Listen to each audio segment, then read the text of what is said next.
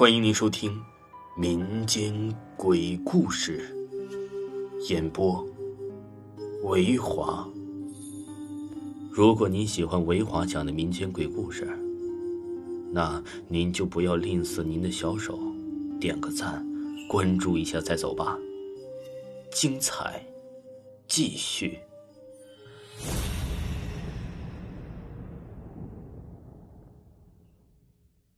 给大家分享几个上海的灵异事件。那个物质匮乏的时代，如果你送上小孩子啊一个上海产的大白兔奶糖，他会高兴的找不到北；如果一对夫妇结婚时有上海牌银手表、飞人牌缝纫机，邻居们会羡慕不已。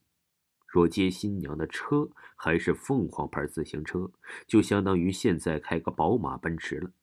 当时的上海货呀，是国货的代名词，遍布大江南北。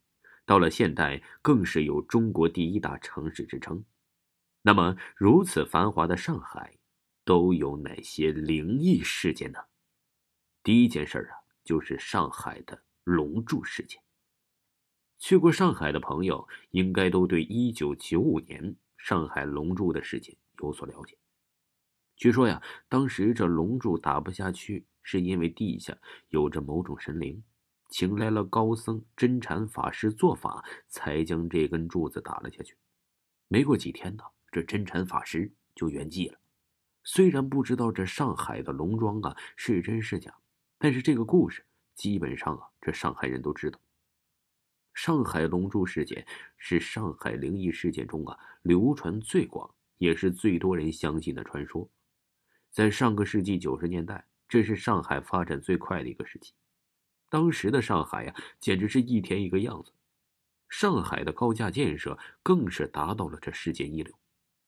可是没料到的是啊，当工程进行到关键的时刻呀，高架路与南北高架路交叉连接的接口时，作为高架路主柱的基础地基，就怎么也打不下去了。上海的沙土啊，堆积的土质是非常的松软，以前几乎没有碰到过这样的事情，工程啊就停滞了。市政府和工程单位都请来了几位高人来看，那些高人看后啊，也都没啥办法，也不肯说明情况，估计他们都知道了，哎，这是什么原因，但是都不肯出手。最后啊，请来了这上海龙华寺的主持高僧。高僧看后啊，知道了要解决这个事情。他自己在世的日子恐怕不多了，但他愿意为上海啊信众造福。他为久居的上海建设呀尽了一份心力，就答应了去做法事。做法事的时候啊，工地上有这个工程部围着，外面呢是听不到一点的声音。有传闻说呀是三天法事，也有说是七天的法事。一完，随着打桩机的轰鸣，桩啊还真就顺利的打了下去，连打了七根大柱。现在呀，大家看到一根粗大的桥墩子，其实啊就是七根柱，而不是一根。打好之后啊，底下呀一股雾气就上来包抄住了这七根柱子。有可能是因为这政府的瓜葛，市政府啊宣布要破解迷信。后来呀，装修材料包住了里面盘着雾气的柱子，并在外面用铜符就雕了盘龙。这地方呀是上海的龙脉，上海可以叫做一国之都的地方，底下会有龙脉。延安高架的南面和北边的高架交汇点正是这上海的中心，龙头所在。高僧做了七天的法事，就让龙啊升天了。